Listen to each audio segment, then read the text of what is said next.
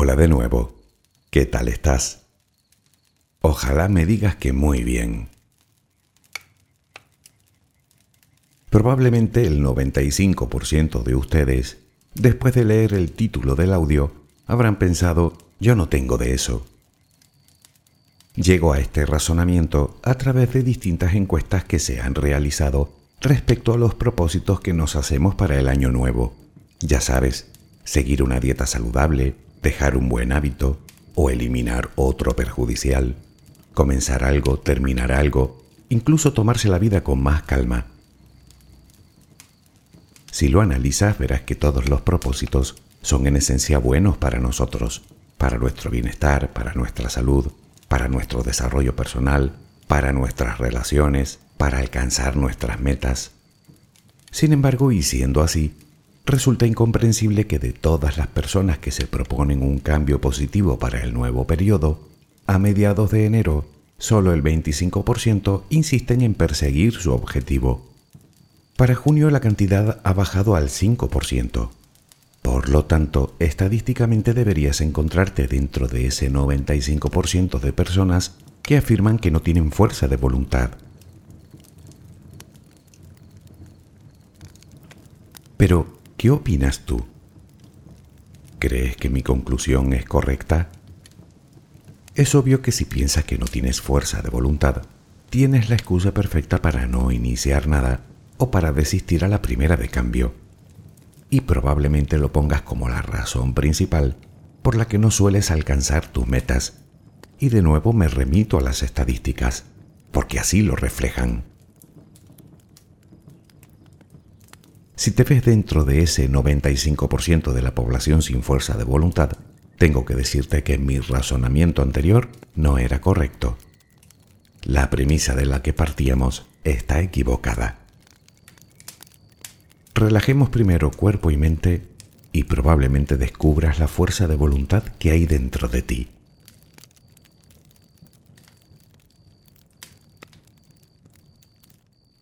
La posición que prefieras para dormir. Lo importante es que estés cómoda o cómodo.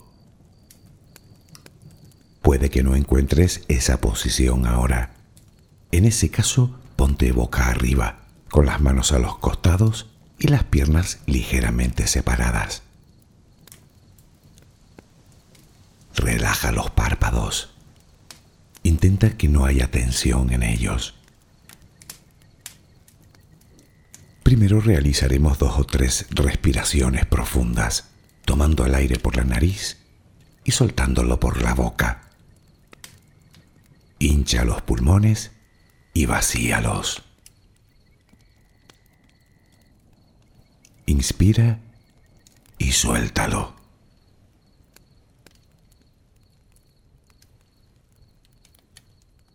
Ahora haremos una inspiración por la nariz Mantendremos el aire un par de segundos durante los cuales mostraremos gratitud por lo que somos, por lo que tenemos, por lo que el universo nos ha dado y por lo que nos ha de dar.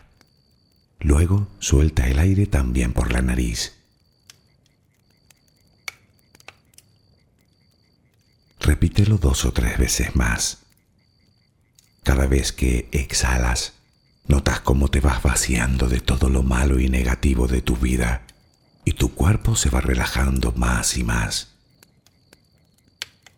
Inspira, retén el aire y suéltalo. Deja que salga todo lo que te contamina. Inspira y suéltalo. Sigue respirando tranquila y acompasadamente. Intenta hacer la respiración abdominal, dejando que sea el estómago lo que se balancee con cada respiración. Inspira y suelta, sin forzarlo. Inspira y suelta.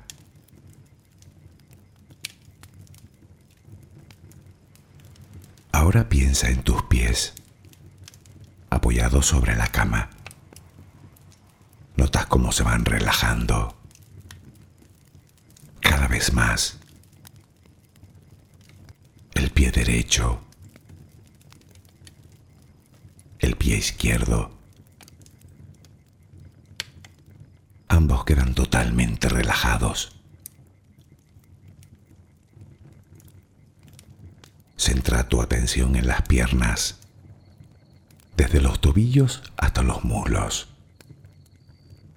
Siente como todos los músculos se van relajando.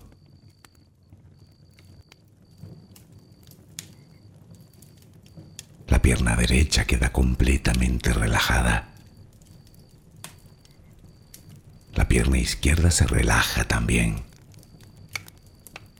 Notas como tus extremidades inferiores han quedado completamente relajadas.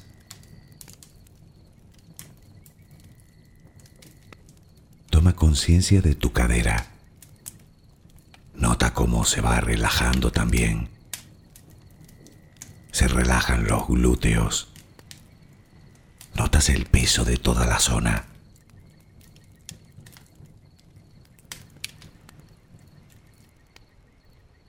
Piensa ahora en tu abdomen y en cómo los músculos de esa zona se van relajando también. Nota el alivio con cada exhalación.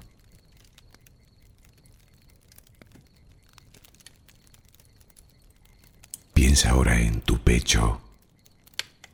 Nota cómo se relaja. Lentamente. Cada vez más.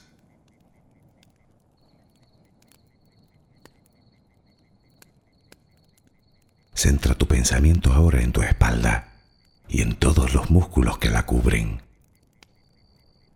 desde la cadera hasta el cuello. Sientes como poco a poco se van relajando.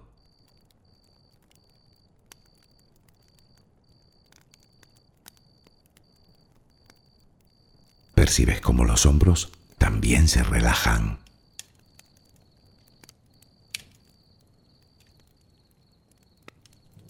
brazo y antebrazo derecho, tu mano derecha,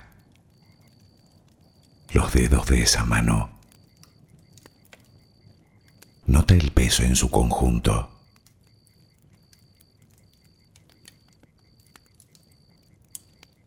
Tu y antebrazo izquierdo, tu mano izquierda, los dedos de esa mano. Nota el peso.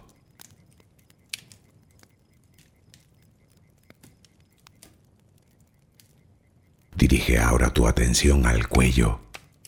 Piensa en él.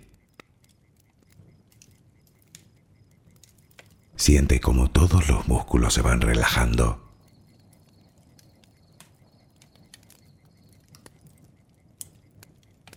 Tu mandíbula. tus mejillas, tus párpados, tu frente. Se van relajando más y más todas las partes de tu cara y tu cabeza.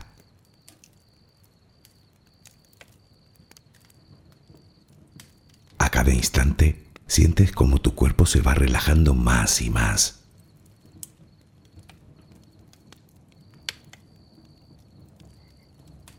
Ahora vuelve a tu respiración.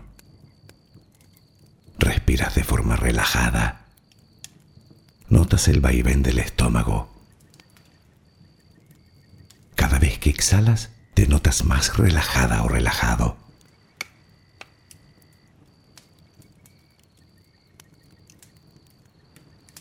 Frente a ti aparece una luz. Mírala. ahí. Es como si viniera de todos lados. Es una luz muy bella y tranquilizadora. Ella quiere llegar hasta ti y tú la dejas porque sabes que esa luz es amor.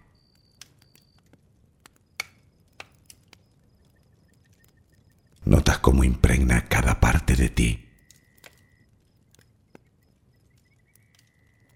Notas cómo atraviesa tu piel y comienza a llenarte por dentro.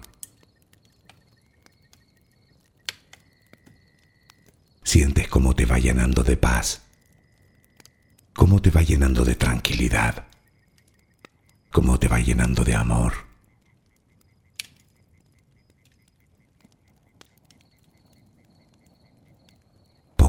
Va desapareciendo de ti todo rastro de preocupación. Poco a poco, cada rincón oscuro de tu cuerpo se va llenando de esa suave luz. Sientes cómo te va purificando por dentro y por fuera.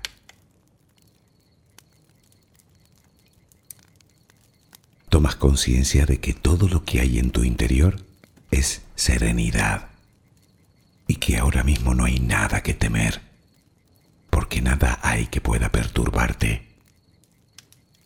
Tal es el poder de esa luz. La energía más poderosa del universo entra y sale de ti, te inunda, te protege, te enriquece, te purifica. Intenta permanecer en esa sensación de paz, en ese baño de luz. Solo respira serenamente.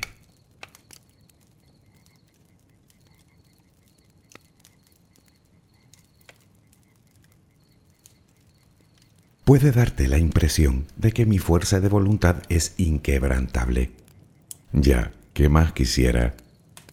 Por desgracia no es así. Muy pocas personas gozan de ella en todo momento, por no decir nadie. Lo normal es que sucumbamos de vez en cuando, a todos nos pasa.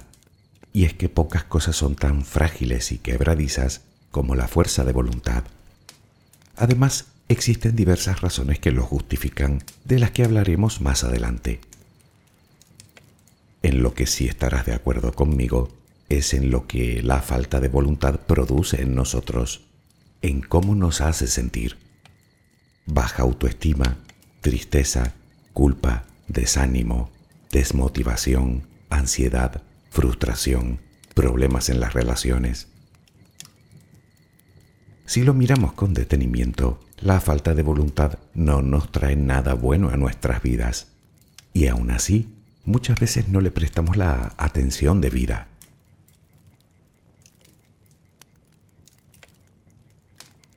En audios anteriores tratamos diversos temas relacionados con el que nos ocupa hoy, la procrastinación, los hábitos, la motivación, la reprogramación mental y alguno que otro más. En todos los casos, para llegar a entender esos conceptos, se hizo necesario entender antes los mecanismos internos que nos mueven a ello. Hablamos de los circuitos del placer y la recompensa, del carácter más bien perezoso de nuestro cerebro, siempre reacio a los cambios, del siempre acechante miedo al fracaso, al rechazo, al ridículo. Bueno, puede que lo veas como algo tremebundo, pero como te digo siempre, no debes sentirte diferente. Eso es lo que nos hace particularmente humanos. Somos así y funcionamos así. Lo que me lleva a preguntarme, ¿sabemos cómo funciona la fuerza de voluntad? ¿La entendemos?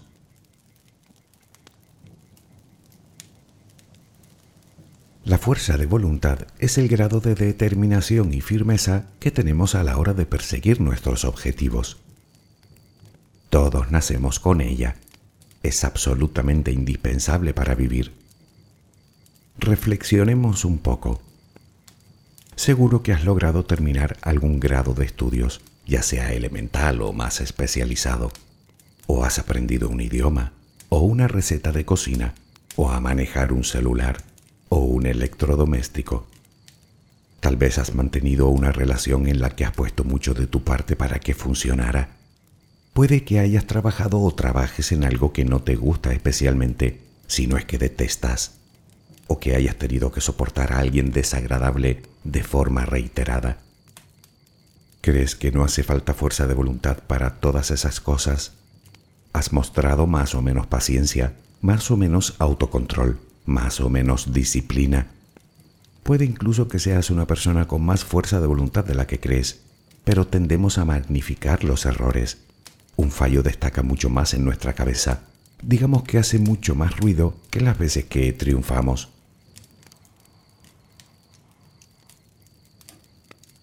Te dije al principio que partíamos de una premisa equivocada, y es que todos tenemos fuerza de voluntad, poco ejercitada, es posible, pero está ahí.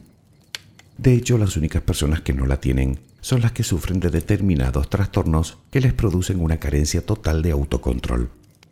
Y supongo que ese no es tu caso.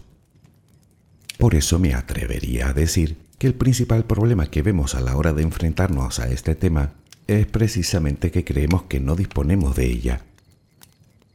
Pero pensar así es como pensar que solo los levantadores de pesas tienen bíceps.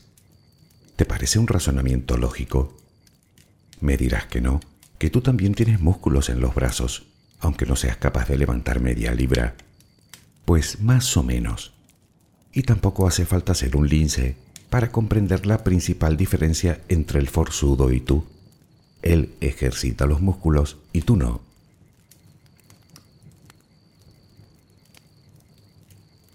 Todo esto viene porque las investigaciones revelan que la fuerza de voluntad puede perfectamente compararse al funcionamiento de la fibra muscular, que podemos trabajar, que podemos fortalecer, pero ojo, que también se fatiga si lo hacemos trabajar en exceso o no está bien alimentado. Es posible que ahora no podamos levantar ni la taza del café, pero eso no significa que no podamos en el futuro levantar mucho, muchísimo más que eso. Así que el propósito de hoy será aprender a fortalecer ese músculo llamado fuerza de voluntad. Y creo que lo suyo es comenzar por el principio.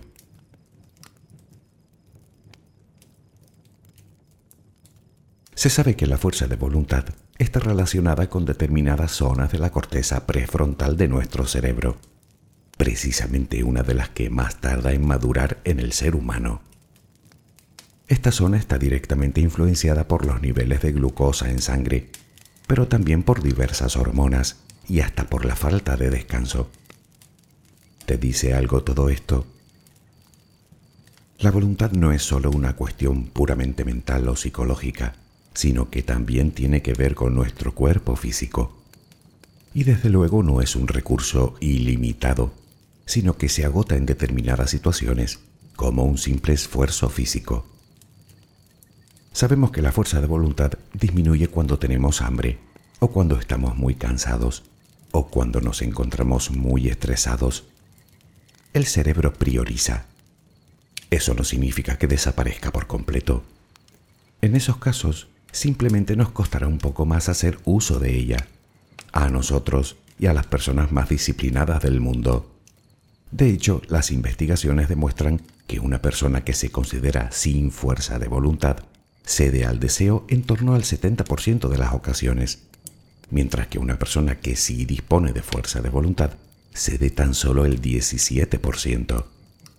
Como ves, tampoco lo logra siempre.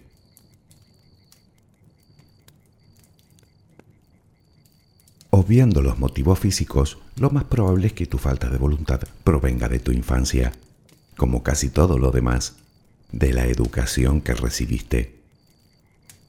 Por un lado es importante enseñar a los niños a perseguir metas con obstáculos, obstáculos que frustran, pero que hay que superar y sobre todo aprender de ellos. Por otro lado, diversos estudios revelan que en hogares donde los padres son autoritarios y controladores, los niños no terminan de desarrollar la capacidad de interiorizar sus propias decisiones para luego actuar en consecuencia. Experiencias como estas son las que nos hacen procrastinar de adultos. Y es que todo lo que suena imperativo despierta en nosotros cierto sentimiento de rebeldía y rechazo. Eso de tengo que, tengo que hacer esto, tengo que hacer lo otro, no nos gusta nada. Podríamos compararlo con la vieja expresión, la letra con sangre entra. Tiene razón, sin duda, pero también tiene un grave inconveniente. porque terminamos asociando el aprendizaje al sufrimiento, por lo que cuando acaba la presión no querremos aprender más. Con la falta de voluntad pasa algo similar.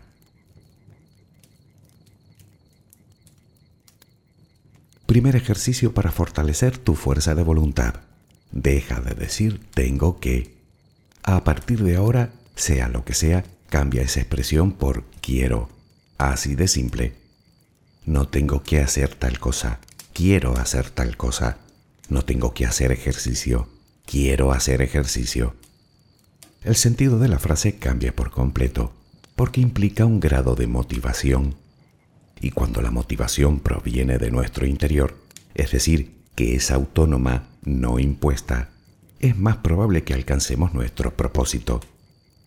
Tenemos que empezar a comprender que no solo se graba en nuestro cerebro lo que nos dicen los demás, sino también lo que nos decimos a nosotros. Por lo tanto, comienza a cambiar tu forma de hablar y de hablarte.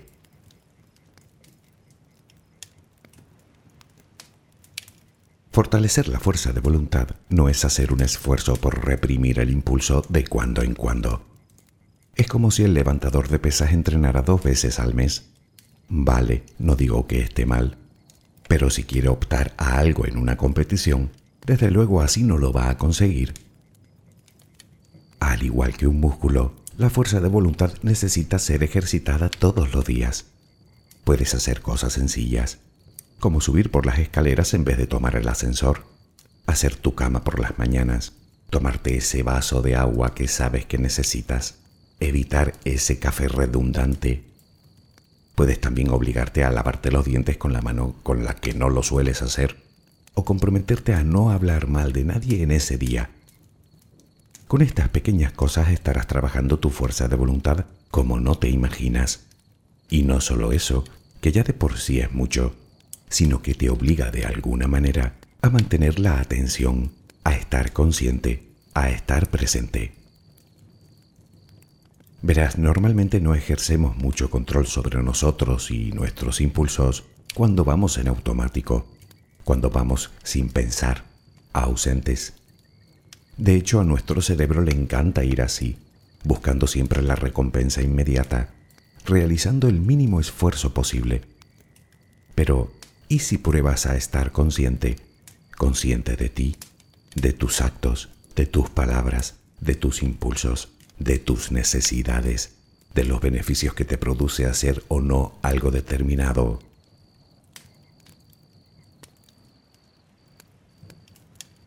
Todo lo anterior, junto a una buena alimentación, con al menos cinco ingestas al día y a un buen descanso, te permitirá tener tu fuerza de voluntad a punto y entrenada para hacer uso de ella cuando realmente la necesites. Si es que no la necesitas ya. Vale, probablemente te habrán pasado por la cabeza infinidad de cosas para las que crees que te falta voluntad y tal vez tengas el firme propósito de abordarlas en cualquier momento. Espera, ¿en cualquier momento? Eso suena a que no lo vas a hacer nunca. Y no es que suene a eso, es que no lo vas a hacer, porque no es más que otra excusa que nos ponemos.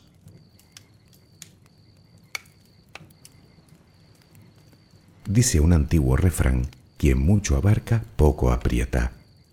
Todo a la vez va a ser complicado, así que mejor cosa por cosa, objetivo por objetivo. No tienes por qué cambiarlo todo de golpe. ¿Quién te obliga? ¿Tú? Ya sabes que ese no es el camino. No tienes que, quieres, que no es lo mismo. Otro error frecuente cuando nos proponemos algo es que divagamos mucho. Por ejemplo, quiero comer más sano, quiero hacer algo de ejercicio, quiero cuidarme más. En realidad no te estás proponiendo nada concreto. Mejor sería quiero dejar el pan en la cena o quiero comer dos piezas de fruta al día, o quiero caminar durante 30 minutos tres veces por semana a tal hora. Si deseas que prevalezca tu voluntad, antes de comenzar con un reto que te resulta relevante, deberás tener bien claro tu objetivo.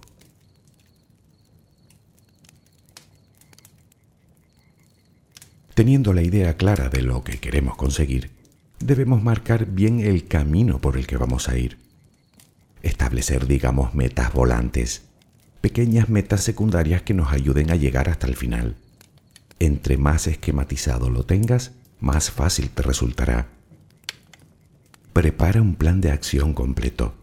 Pregúntate a dónde quieres llegar y los beneficios que te aportará, sea de la índole que sea. Sería bueno llevar un registro en el que vayas apuntando tus avances y tus éxitos. Repasarlo de vez en cuando te pondrá en el camino de nuevo. Y hablando de éxitos, una pequeña recompensa cada vez que logras alguno, por pequeño que sea, te dará ánimos para seguir un poco más.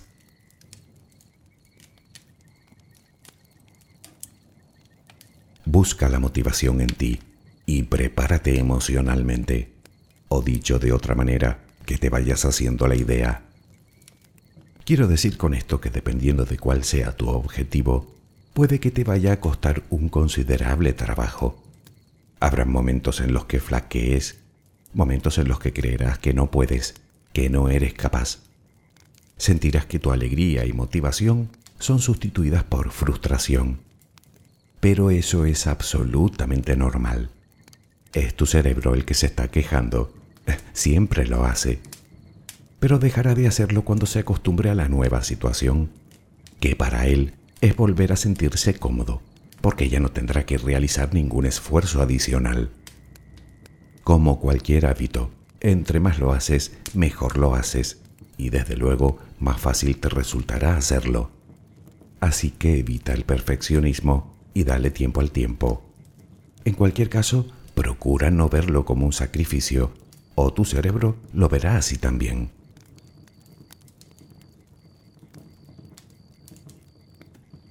Es en esos momentos de flaqueza cuando más debemos tomar conciencia de nosotros mismos, recordarnos por qué lo estamos haciendo, recordarnos la meta. Enojarnos y regañarnos por nuestros fallos nunca ha sido la solución.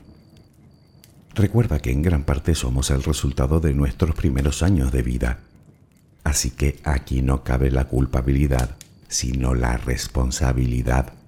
Mantener una actitud positiva, esa es la clave.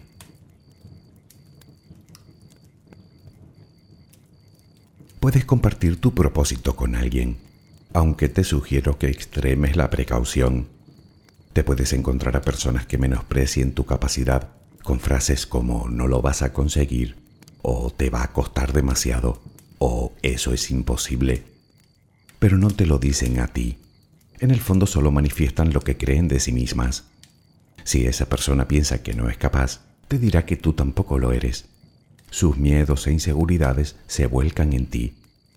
Y no es eso lo que necesitas escuchar cuando te propones llevar a cabo una tarea que ya de por sí se antoja como complicada. Así que elige muy bien a quién se lo dices. Me dirás que mejor no contárselo a nadie. Vale, pero si confías en alguien, los especialistas te recomiendan que compartas tu deseo, porque la misma satisfacción sentimos consiguiendo un pequeño logro que compartiendo ese éxito con alguien más.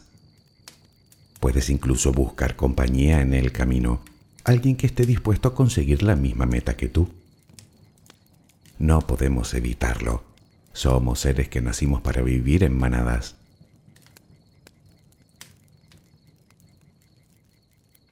Debemos asumir que siempre estaremos expuestos a caer en la tentación, ¿o no? Por ejemplo, si te gusta demasiado el chocolate, puedes optar por no comprarlo. Aunque si el objetivo se trata de controlar el gasto, mantenerte lejos de la tentación puede resultar imposible. En realidad, si lo que quieres es realmente aumentar tu fuerza de voluntad, algunos estudios revelan que exponerte a ella, a la tentación, es un ejercicio magnífico para lograrlo. Puede que te parezca en según qué casos todo un castigo, pero bueno, al fin y al cabo hablamos de fuerza de voluntad. Los científicos te dicen que apretando fuertemente los puños o tensando los músculos del brazo, por ejemplo, durante un minuto, serás capaz de vencerla.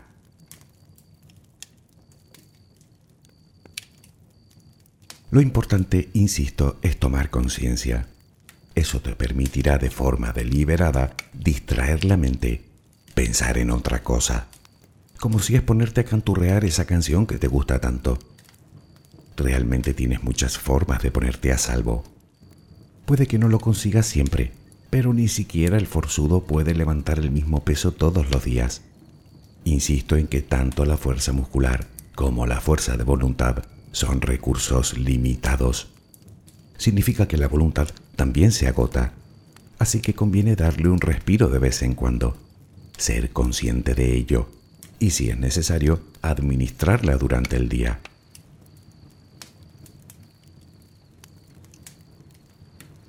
Ponte recordatorios o notas en lugares visibles que te recuerden tu objetivo. Busca si es necesario un modelo de comportamiento en otra persona que te inspire. Si ella lo ha conseguido, por descontado que tú también. No eres diferente a esa persona exitosa que tanto admiras. Si existe alguna diferencia es que ella perseveró. Se equivocaría miles de veces, pero aprendió de sus errores, se perdonó y siguió adelante, fortaleciendo no solo su fuerza de voluntad, sino aumentando su tolerancia a la frustración.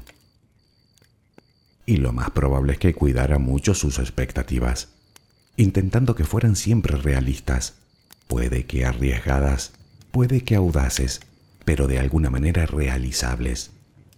Los objetivos grandilocuentes quedan muy bonitos sobre el papel, pero el no lograrlos solo conseguirá que nuestras expectativas no se vean cumplidas.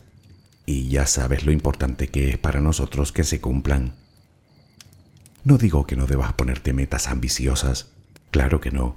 Digo que para llegar al escalón 27, antes tendrás que subir el primero y luego el segundo, y así sucesivamente, uno por uno.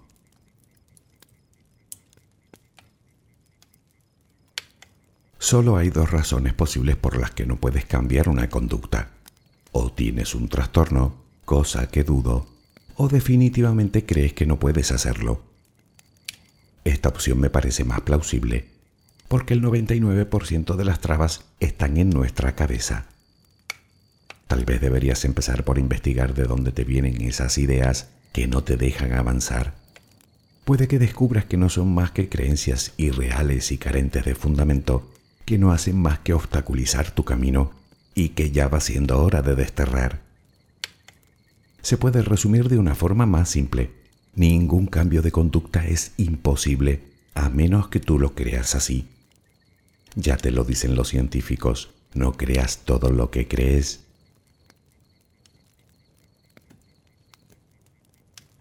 Si lo piensas un poco, la fuerza de voluntad es algo singular. Solo intentándolo, solo adquiriendo el compromiso, ya la estarás entrenando. A partir de ahí todos son beneficios. Porque tomar conciencia de tu deseo de cambio es una muestra de amor hacia ti. Y esa es la base de la autoestima, que incide directamente en la motivación, la cual se verá reforzada con cada pequeño triunfo que logres, que a su vez contribuirá a fortalecer aún más tu fuerza de voluntad. Y lo mejor es que para poner todo ese engranaje en movimiento, tampoco es que necesites demasiado. Tan solo mejorar un poco tu estado de ánimo, que logras con una simple sonrisa y algo de determinación. Puedes verlo si quieres como una rueda, que una vez que empieza a girar, para mantenerla en ese estado, lo único que tienes que hacer es perseverar un poco. Una rueda que, girando, girando, quién sabe a dónde te puede llevar. No me digas que no te gustaría averiguarlo. Espero que mañana tengas una maravillosa jornada. Que descanses. Buenas noches.